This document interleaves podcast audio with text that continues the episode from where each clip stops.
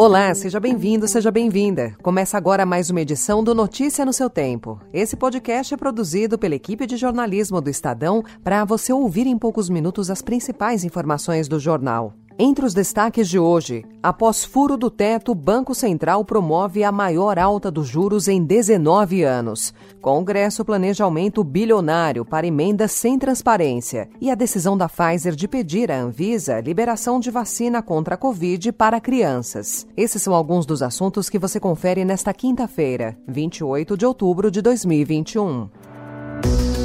Estadão apresenta Notícia no seu tempo.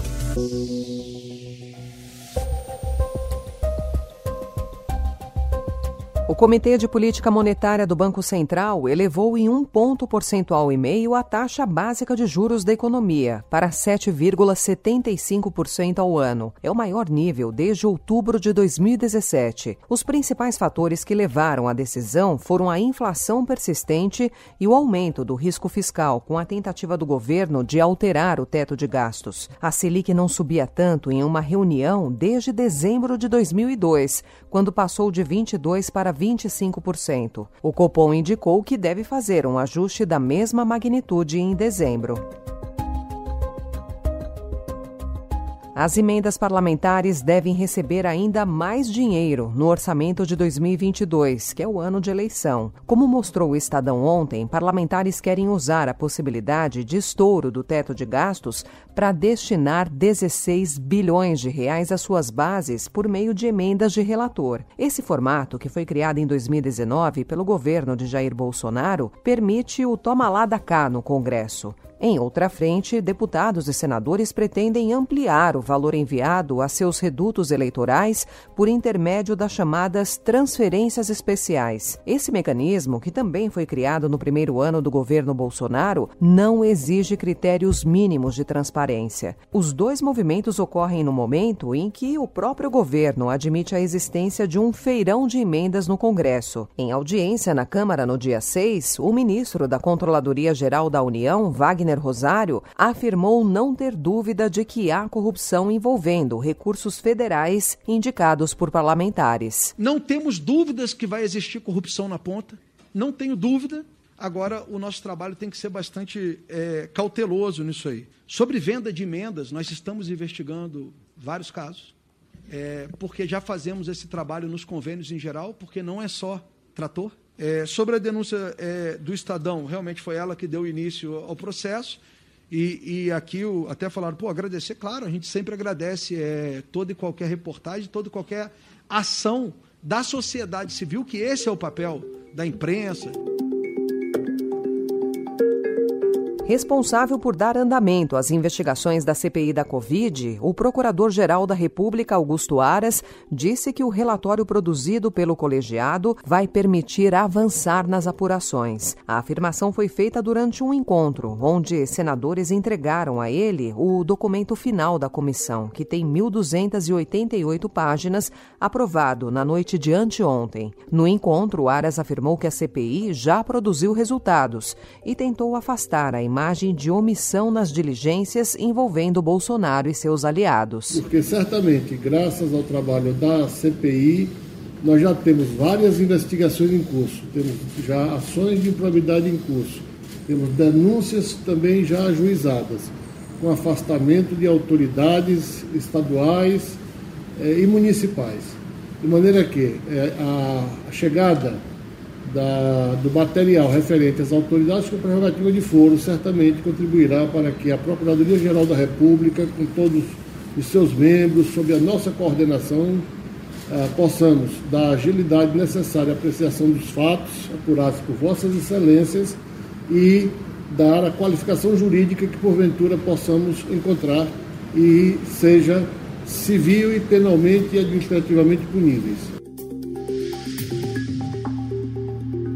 A Pfizer confirmou ontem que pedirá à Anvisa autorização para aplicar a vacina contra a Covid em crianças de 5 a 11 anos. Segundo a fabricante, o pedido será enviado em novembro. Nos Estados Unidos, a Pfizer obteve parecer favorável do Comitê Externo da Agência Reguladora no país, a FDA, para vacinar essa faixa etária. E em clima de lançamento de candidatura ao Palácio do Planalto, o presidente do Senado, Rodrigo Pacheco, assinou ontem a sua ficha de filiação ao PSD. Pacheco fez um discurso em tom de campanha, defendendo a União Nacional e o fim da intolerância para que o país possa retomar o seu desenvolvimento, mas afirmou que a definição de um projeto de candidatura somente será feito em 2022. Estamos, de certo modo, cansados de viver em meio a incertezas a incompreensão, a intolerância.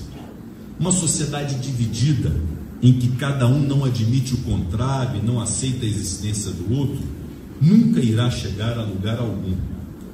A gravidade do momento que assola nosso país nos impõe uma tomada de decisão.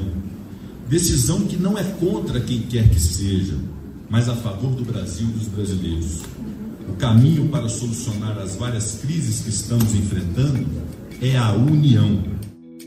Se Pacheco preferiu não assumir publicamente a candidatura dele, o presidente do PSD, Gilberto Kassab, foi direto. Quero dizer para a imprensa reservadamente, em off, por favor, porque ele não vai, evidentemente, por conta da cautela dos mineiros, ele não vai aqui reconhecer, até porque ele vai fazer uma reflexão. Mas em off, reservadamente, o Rodrigo Pacheco vai ser o nosso candidato. O Estadão também traz hoje a notícia de que, diante de casos de violência doméstica, juízes e juízas devem ordenar a apreensão de armas de fogo do agressor, mesmo que seja necessária a busca domiciliar ou pessoal do revólver. Essa é a nova recomendação do Conselho Nacional de Justiça aos magistrados brasileiros, na tentativa de prevenir novos crimes contra as mulheres. Em duas décadas, quase metade dos feminicídios foi por arma de fogo. A orientação do CNJ passou a valer nessa semana. No Equador, Guilhermo Lasso assumiu a presidência do país em maio e parecia navegar em céu de brigadeiro. Ele vacinou mais da metade da população em 100 dias de mandato e a popularidade dele chegou a 70%. Em pouco tempo, porém, duas pragas derreteram o capital político de Lasso: o preço da gasolina e a violência do narcotráfico. A população foi às ruas e o governo dele entrou em crise. Ontem, indígenas bloquearam estradas no segundo dia de manifestações contra o aumento dos combustíveis. Notícia no seu tempo. É, eu vim aqui para pedir desculpas a todos que se sentiram ofendidos com a minha opinião por eu defender aquilo que eu acredito. Assim como vocês defendem o que vocês acreditam, eu também tenho o direito de defender o que eu acredito. Não precisamos brigar por isso. E ontem, após pedir desculpas em um vídeo no Instagram por suas postagens homofóbicas, o jogador de vôlei Maurício Souza teve seu contrato rescindido pelo Minas Tênis Clube. A retratação não convenceu a opinião pública, os patrocinadores e o Minas, que anunciou sua dispensa minutos depois de o jogador fazer a publicação.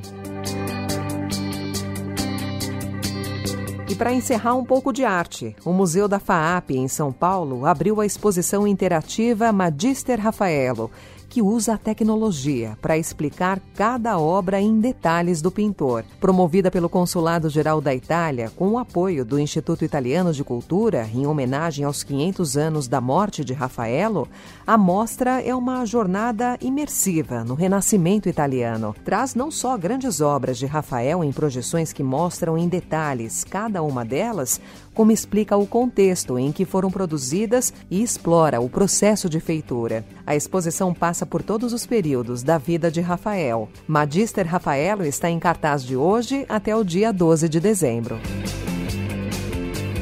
Essa foi mais uma edição do Notícia no seu tempo, com apresentação em roteiro de Alessandra Romano, produção e finalização de Gustavo Lopes. O editor de núcleo de áudio é Manuel Bonfim.